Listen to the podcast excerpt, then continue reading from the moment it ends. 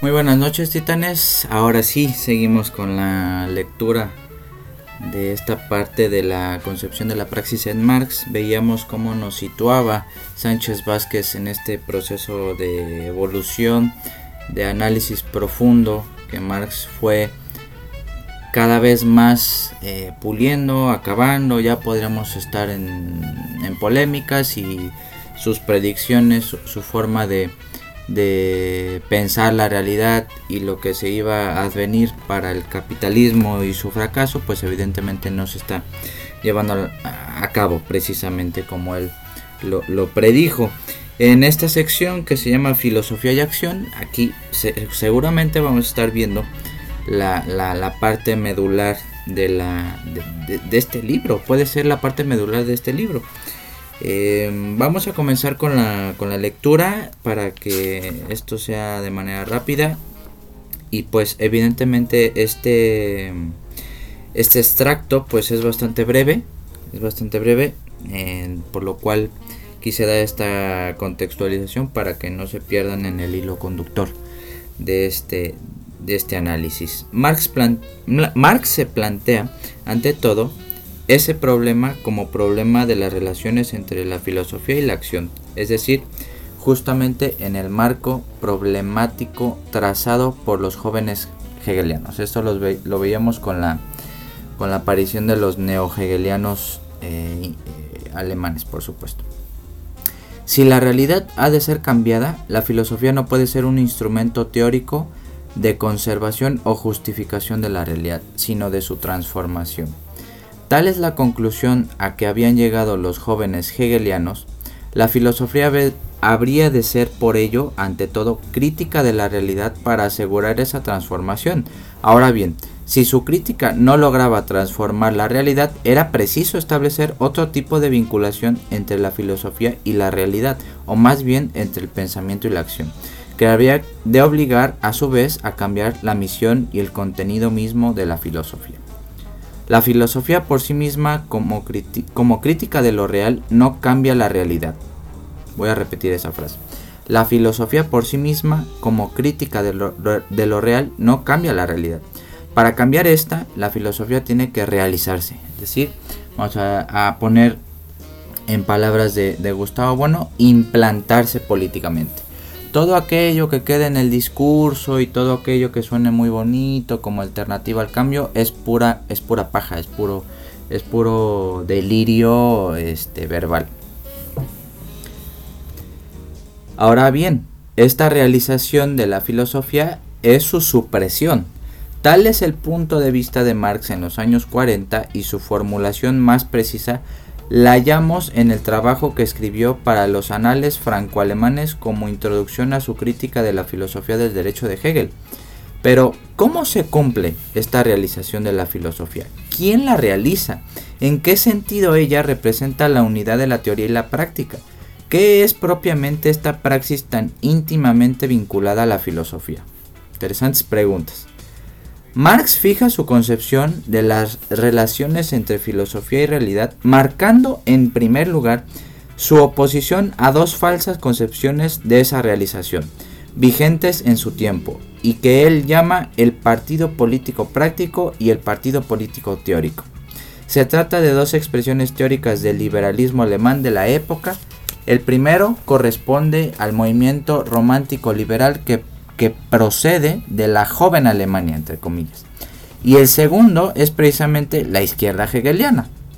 Los representantes del partido político práctico, apremiados por el deseo de transformar de un modo directo e inmediato la realidad presente, niegan la filosofía, con lo cual está de acuerdo con Marx. Pero olvidan que la filosofía no puede ser negada como mera filosofía, como filosofía especulativa, sin realizarse, es decir, dan todo a la práctica y nada a la teoría. Entienden la negación de la filosofía como una sustracción absoluta de la teoría de la praxis. Entonces eso es como una cierta recuperación o todavía una influencia muy muy fuerte de, Hegel, ¿no? esta sustracción absoluta de la teoría a la praxis. La otra corriente, el partido político teórico, o sea, los jóvenes hegelianos, niegan la práctica en nombre de la filosofía, o más exactamente piensan que la teoría es praxis de por sí. Y de este modo dan todo a la teoría y nada a la práctica. Creen que la teoría puede realizarse, ser práctica sin negarse como mera filosofía, sin eliminarla. Mientras que la filosofía es mera especulación y no es negada como tal, la filosofía no sale de sí misma y por tanto no se realiza. Esto, esto en, el campo de, la nociología y la teoría de la ciencia de, Gustavo Bueno podría, podría decirse que, que una de las cuestiones que toma muy en cuenta en la teoría, de, es decir, cómo se construye una ciencia, cómo se va eh, configurando, es que en la historia de la ciencia, si ustedes revisan, la historia de ciencia o se ha clavado más o puesto el acento más en lo teórico o en lo puramente material. Entonces Gustavo Bueno hace esta distinción entre lo formal y, la materia. Entonces la historia de la ciencia no ha sido más que una oscilación muchas veces eh, adecuando todo a la teoría, es decir, pensar que la teoría encaja perfectamente con la realidad o que lo material determina toda la construcción teórica. Entonces ahí hace una especie de clasificación que le sugiero mucho que se encuentra en internet en su eh, artículo llamado ¿Qué es la ciencia? artículo fundamental que, hace estas precisiones, más eh, profundas que lo que Sánchez Vázquez realizó por supuesto. En ambos casos falta la relación entre filosofía y mundo. En el primero, el mundo cambia sin filosofía. En el segundo, la filosofía pretende cambiarlo. Pero el mundo permanece como está, pues la filosofía no pasa a él. Falta ese lazo entre la filosofía y la realidad, que es la praxis. Por medio de la praxis, la filosofía se realiza, se vuelve práctica y se niega por tanto como filosofía pura, a la vez que la realidad se vuelve teórica en el sentido de que se deja impregnar por la filosofía. Así pues, el paso de la filosofía a la realidad requiere la mediación de la praxis. Voy a repetir esta última frase.